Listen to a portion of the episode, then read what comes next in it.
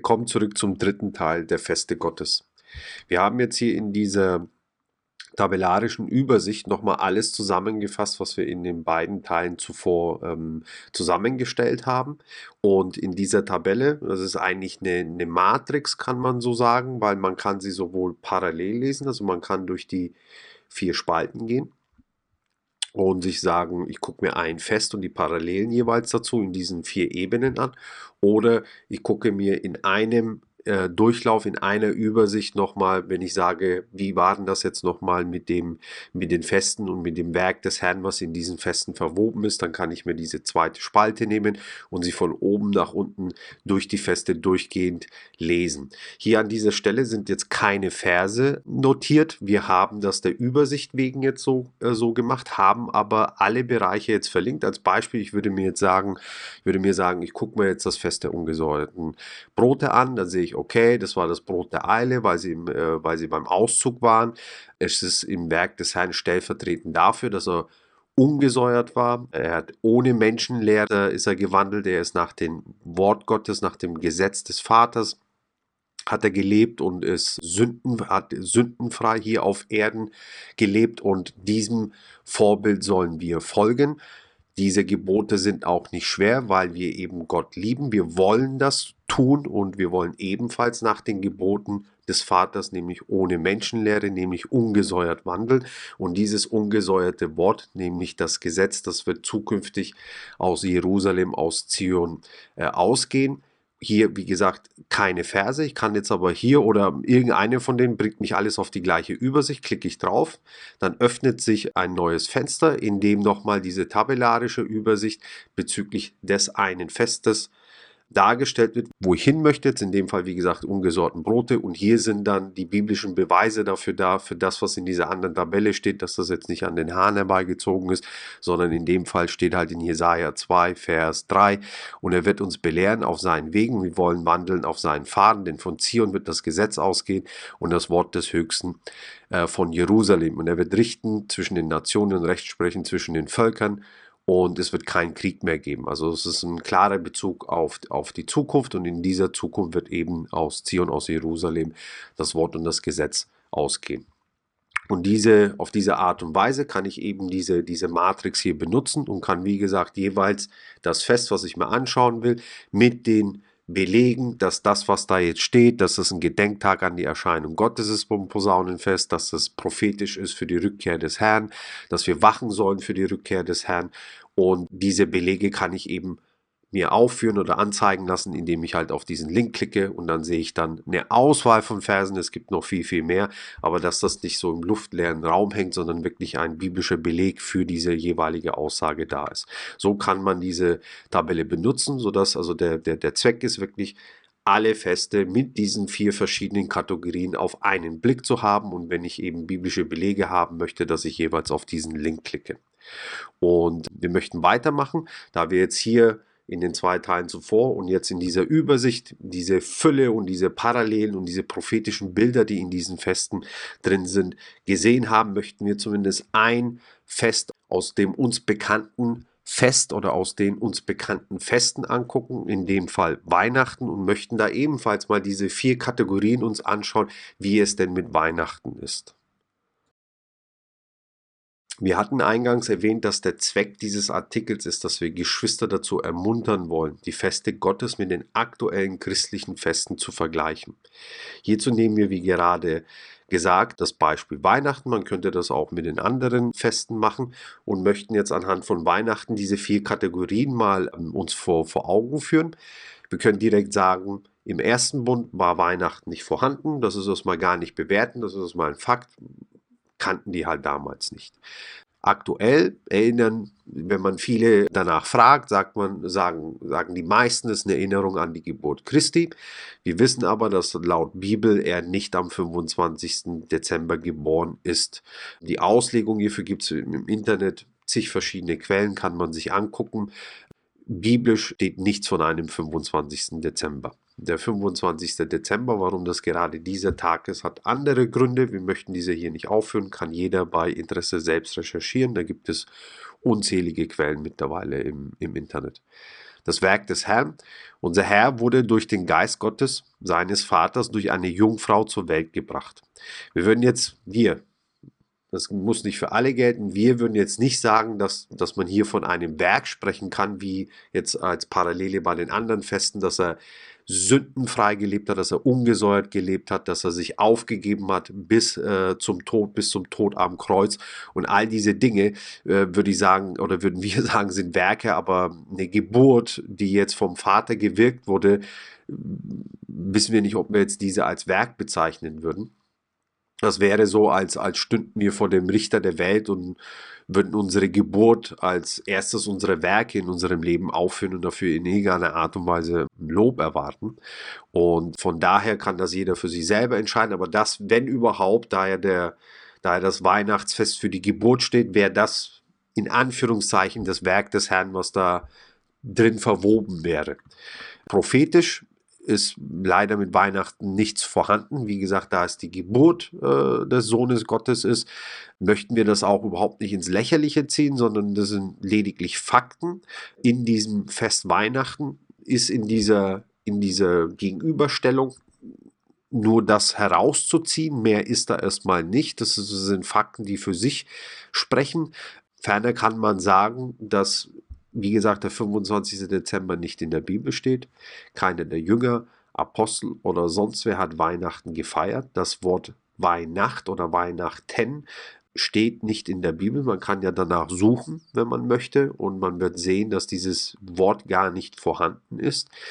Der Herr selbst, Jesus oder Jeschua, sein hebräischer Name, hat nie irgendwie zu irgendeinem Jünger oder nach seinem Tod und Auferstehung und Verherrlichung irgendeinem Apostel weitergegeben, dass man an seine Geburt gedenken soll. Auch das ist keine Bewertung, sondern ein biblischer Fakt. Und dementsprechend könnte man sich jetzt halt fragen, na, wenn ich jetzt mir Weihnachten angucke, ja, es ist die Geburt meines Herrn, aber jetzt mehr als das steckt in diesem Fest nicht. Das ist auch keine Bewertung, das ist wie gesagt eine Feststellung. Und wenn man dieses Fest jetzt nehmen würde und das mit den anderen biblischen Festen, die Gottesfeste sind, vergleichen würde, welche, welche, welches Ergebnis würde da übrig bleiben? Und diese Frage kann nur jeder für sich selber beantworten.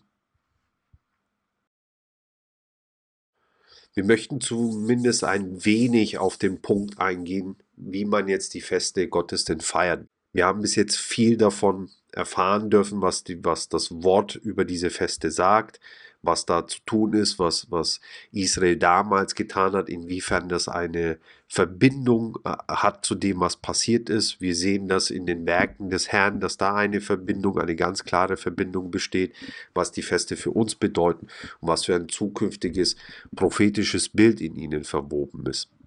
Wir sind aber noch nicht so richtig darauf eingegangen, wie man jetzt denn eigentlich so ein Fest feiert. Man kennt es ja von Weihnachten, da gibt es einen bestimmten Ablauf, da geht man an dem und dem Tag am Abend zur Familie, gibt sich Geschenke und dergleichen, von sowas reden wir. Und bei all, unserem, bei all unseren Vorgängen sollte auch hier unser unser Maßstab, der, der das vorgibt, was wir zu tun haben, natürlich die Bibel sein. Dort finden wir so im Groben die Rahmenbedingungen für alle Feste Gottes. Wir möchten hier aber nur kurz auf einige Punkte eingehen, denn ansonsten würde es tatsächlich den Rahmen sprengen und ein bisschen von dem Thema ablenken, weil wir eigentlich die Zuschauer oder die, die Leser dazu bewegen möchten, dass sie sich erstmal überhaupt mit der Möglichkeit beschäftigen, ob es denn sein könnte, dass das nicht die Feste der Juden sind und unsere Feste sind Weihnachten, Ostern und Co, sondern dass diese Feste, die tatsächlich in der Bibel vorhanden sind und die anderen Feste, die wir feiern, nicht in der Bibel vorhanden sind, inwiefern man das abwägt und zu was für einem Entschluss man kommt. Einfach mal das überprüft, was man gehört hat mit dem, was geschrieben steht und gar nicht so sehr jetzt ins, ins Detail gehen, wie und was man macht. Das kann man natürlich, man kann sich mit uns in Verbindung setzen. Wir, wir tauschen uns sehr, sehr gerne darüber aus, aber unser Fokus war wirklich bei diesen Videos erstmal nur, was sagt das Wort genau über diese Feste. Bezüglich jetzt einem Ablauf, möchten wir, möchten wir zumindest mal die grundlegenden Punkte der Feste ganz allgemein herausstellen. Es sind heilige Versammlungen, in denen wir eben unser, unser, unser Sinnen an den himmlischen Vater durch den Sohn richten. Es ist ein Ruhetag von unserer Arbeit.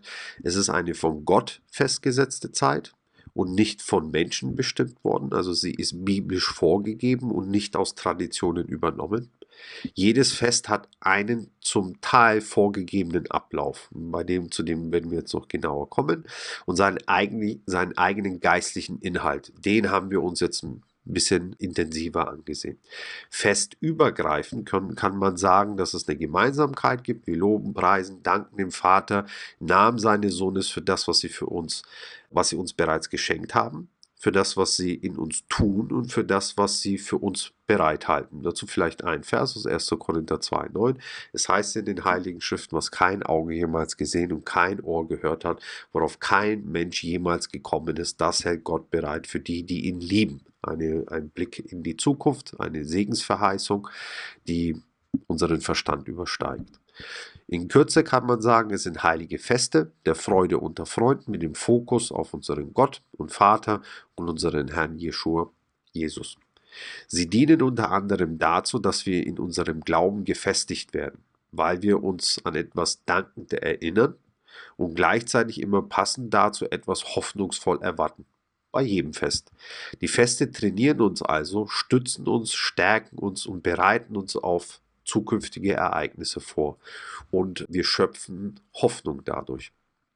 Und diese zuletzt genannten Punkte möchten wir zumindest bei einem Fest ansatzweise wenig mehr veranschaulichen, sodass sie so eine, so eine Art Schablone bilden für die restlichen Feste. Also ich, wir denken, dass wenn man sich wirklich jetzt ein einzelnes Fest und diese vier Teilbereiche anguckt und einmal so eine Schablone gesehen hat, inwiefern kann man das denn miteinander verbinden, dass man da auch physisch eine Vorgehensweise bei diesem Fest hat? Sind die mehr oder weniger eigentlich selbst erklären, plus natürlich den biblischen Vorgaben? Das Fest, was wir uns ausgesucht haben, ist direkt das erste. Das liegt ja auf der Hand. Wir nehmen das Pesach. Hier nochmal kurz äh, die Tabelle. Wir werden da jetzt nicht näher eingehen. Das haben wir im ersten Teil getan. In diesen vier äh, Teil, wieder in diese vier Teilbereiche aufgeteilt, das Fest. Und wichtig bei all diesen Festen ist unsere Gesinnung. Das Entscheidende und nicht zwingend ist der, ist der physische Ablauf. Es, ist, es geht viel mehr um unser, um unser Herz, um unsere Gedanken, um unsere Ausrichtung und unsere Gesinnung, wobei das Physische natürlich nicht unwichtig ist. Vorab möchten wir dabei betonen, weil so gut wie niemand von uns vorher in der Familie, in den Gemeinden oder ähnlichen diese Feste gefeiert hat, wachsen wir Jahr für Jahr in diesem Verständnis, jeder von uns. Wir dürfen mit jedem neuen Pesach mehr aus, aus Wort und Geist darüber verstehen und können dir eines ermunternd weitergeben, seine Feste tragen eine unausschöpfliche Tiefe in sich. Also ich kann mir nicht vorstellen, dass es irgendwann ein, ein Jahr gibt, einen Zyklus gibt, eine Feier gibt, in dem wir nicht etwas, nicht ein, ein neu, neues Verständnis, nicht ein neues Puzzlestück zu diesem Pesach-Verständnis hinzufügen können, beziehungsweise wir nicht im Herz mehr und mehr in dieses Fest hineinwachsen, was es denn eigentlich bedeutet und uns näher zu unserem Schöpfer bringt durch das Feiern dieses Festes in Gemeinsamkeit. Also diese Tiefe, die, die steckt in allen seinen Festen. Wir hoffen jetzt anhand des Beispiels Pesach, die zumindest ansatzweise aufzeigen zu können, warum wir sagen, da steckt eine, eine Tiefe dahinter. Pesach ist ein Festtag, an dem wir uns explizit an die Wundertaten Gottes mit seinem Volk erinnern. Wir lesen die Passagen aus den Heiligen Schriften dazu, auch schon in den Wochen zuvor, und vertiefen uns in die Stimmung, Gesinnung, den, aber auch den Zweifel und die Drangsal, aber auch den Schutz und die Hoffnung, die das Volk damals hatte. Wir haben ja bereits gelesen, dass sich dieses Ereignis des Pesach noch einmal abspielen wird. Das Pesach stand für die, für die Befreiung. Und diese Befreiung wird, wie gesagt, noch einmal passieren. Hier einfach mal zwei Passagen aus der Bibel dazu. Jeremia 23, 7. Darum, siehe Tage kommen, spricht der Herr, da man nicht mehr sagen wird, so war der Herr lebt, der die Kinder Israel aus dem Land Ägypten heraufgeführt hat, sondern so war der Herr lebt, der die Nachkommenschaft des Hauses Israel heraufgeführt und sie gebracht hat aus dem Land des Nordens und aus allen Ländern, wohin ich sie vertrieben hatte. Und sie sollen in ihrem Land wohnen. Noch Offenbarung 12 dazu. Und es wurden der Frau zwei Flügel des großen Adlers gegeben, damit sie in die Wüste fliegen kann an ihren Ort, wo sie ernährt wird eine Zeit und zwei Zeiten und eine halbe Zeit fern von Angesicht der Schlange.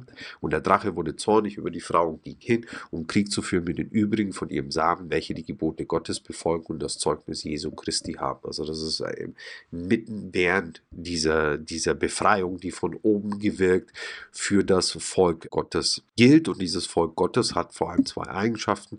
Es befolgt die Gebote Gottes und hat das Zeugnis Jesu Christi und ist durch dieses Zeugnis und durch diesen Glauben und durch diesen Glaubensgehorsam, wie wir gelesen haben in Galater 3, sind wir Abrahams Nachkommen und somit nach Verheißung Erbe. Wir sind Teil Israels, Epheser 2, wir sind Israel, wir werden wieder hineingepropft in Israel durch diesen Glauben, Römer 11 und dergleichen. Noch einmal werden wir in einer Drangsal zu ihm schreien und er wird uns erhören. Das war das Szenario, was damals mit Mosche war, als, als das Volk wirklich in dieser Sklavenschaft, in dieser Bedrückung zum Vater schrieb und sie dann befreit wurden. Und wie wir gerade gelesen haben, in Offenbarung wird ein ähnliches Szenario passieren.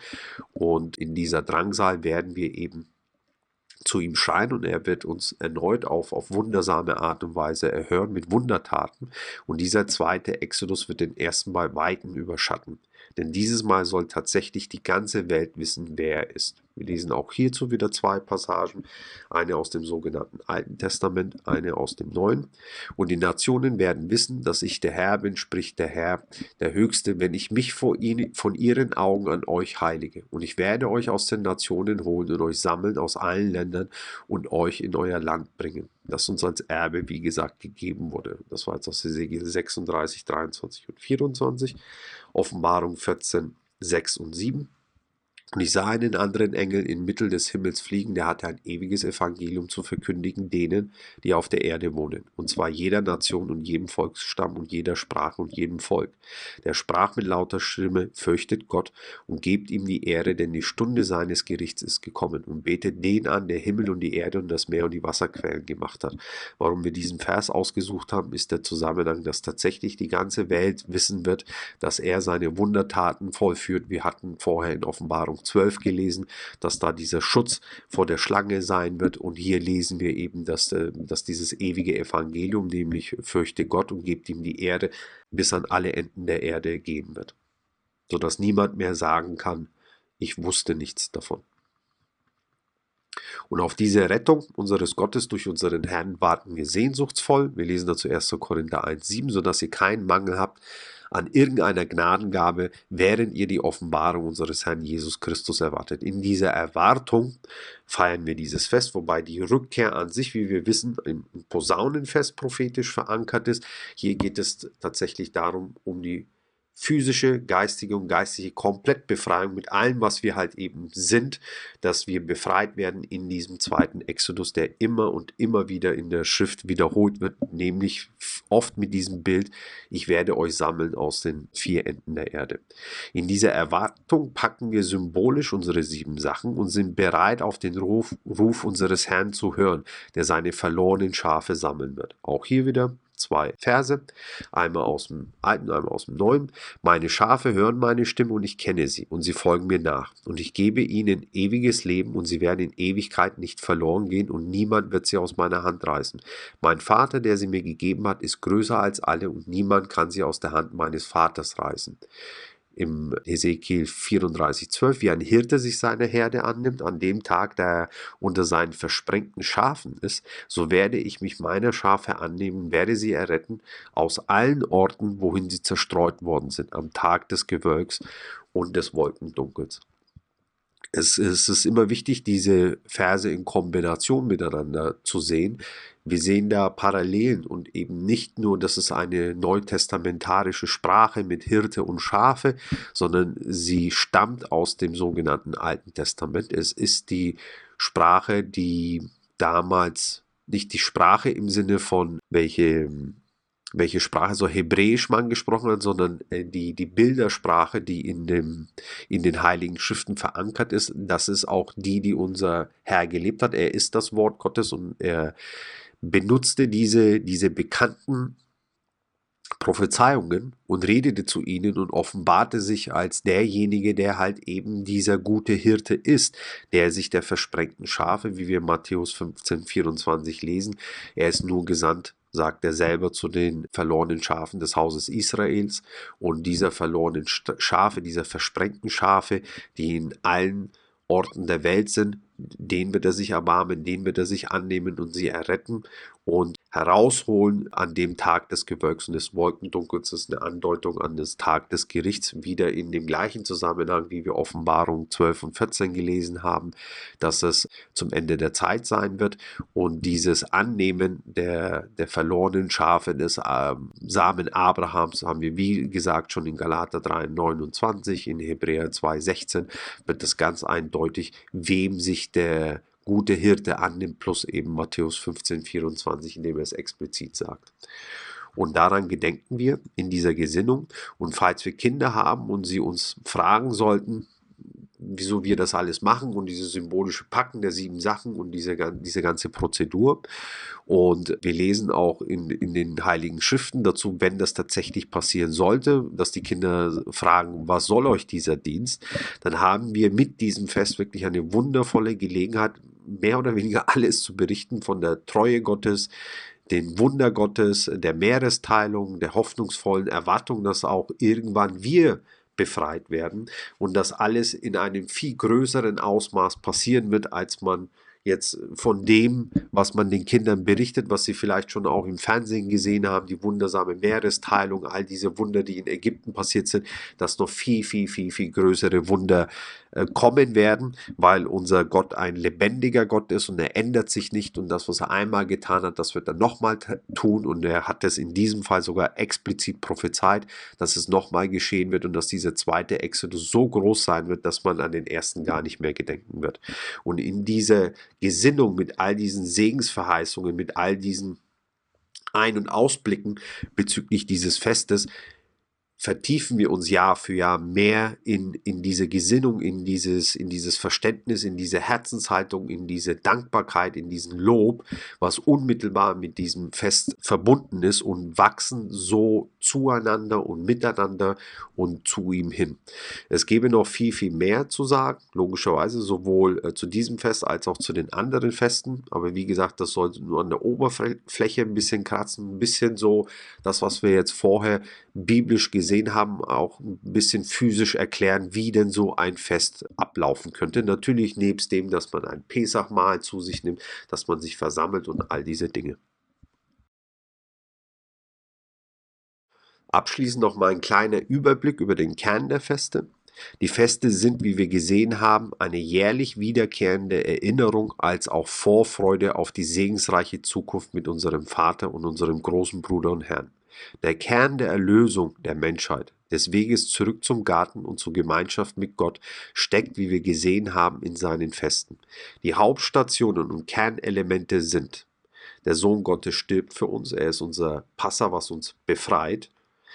Er ist der Erste aus den Toten, verherrlicht auferstandene Mensch.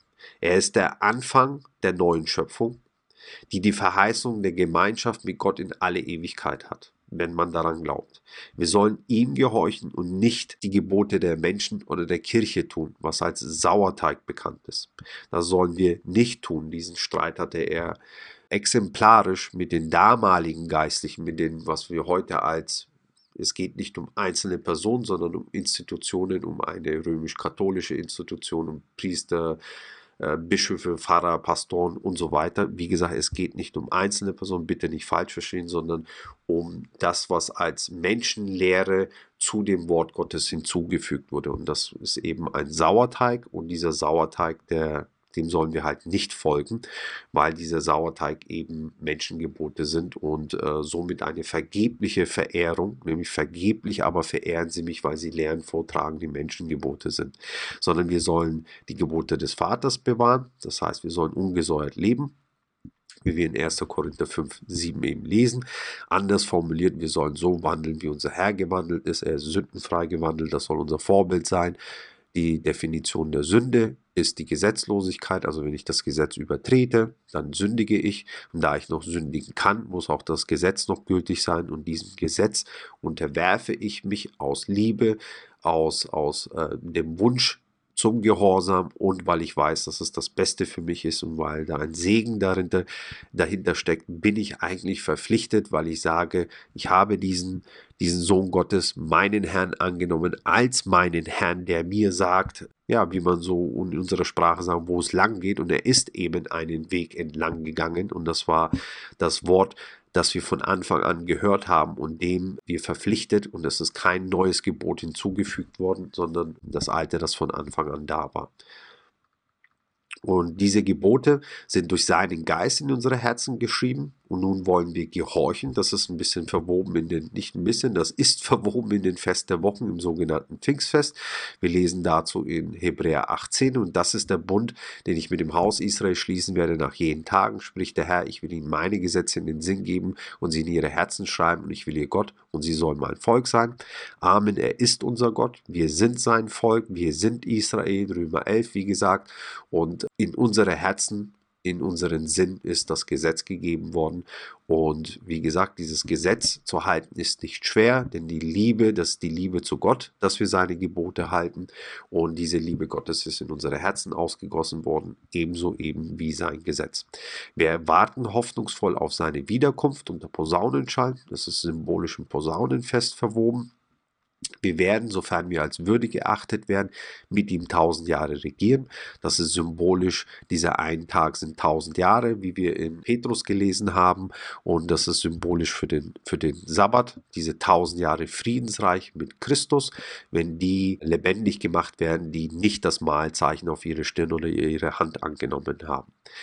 Danach kommt der, der, der Versöhnungstag. Und dieser Versöhnungstag könnte man jetzt in Offenbarung 2012 den Vers nehmen. Das ist eben, wenn das Gericht kommt und die gesamten Sünden des Volkes vergeben werden, nachdem eben dieses, dieses vollkommen gerechte Gericht stattfindet, indem man die Bücher öffnet und all das sieht, was wir hier in unserem Leben getan haben. Daraufhin folgt die Hochzeit des Lammes.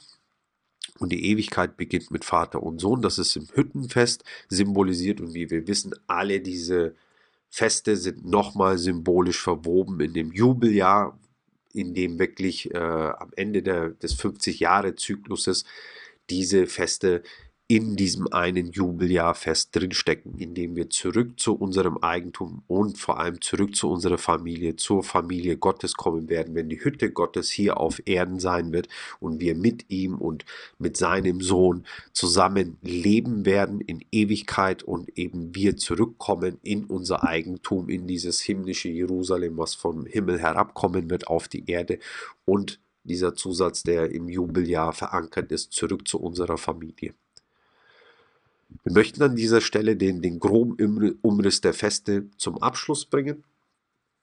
Wir bitten dich, wenn du bis hier hindurchgehalten hast und dein Interesse geweckt wurde, dass du dieses Thema in deine Gebete aufnimmst. Lies darüber in seinem Wort und stell dir ganz einfache Fragen, wie zum Beispiel, welche Tiefe haben die sogenannten christlichen Feiertage im Vergleich zu diesen biblischen Festtagen? Wie spricht Weihnachten zu mir?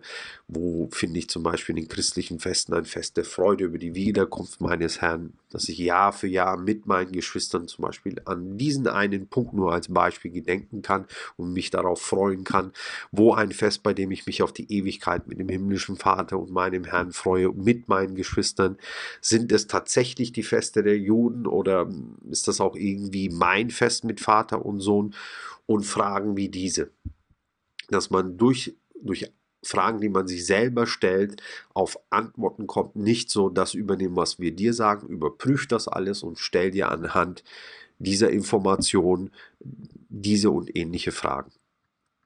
All diese Aspekte der Freude könnten wir natürlich unabhängig von speziellen Festen täglich tun. Das, das hört man häufig, dass man sagt, ja, ich brauche die nicht, weil ich habe das schon in meinem Herzen.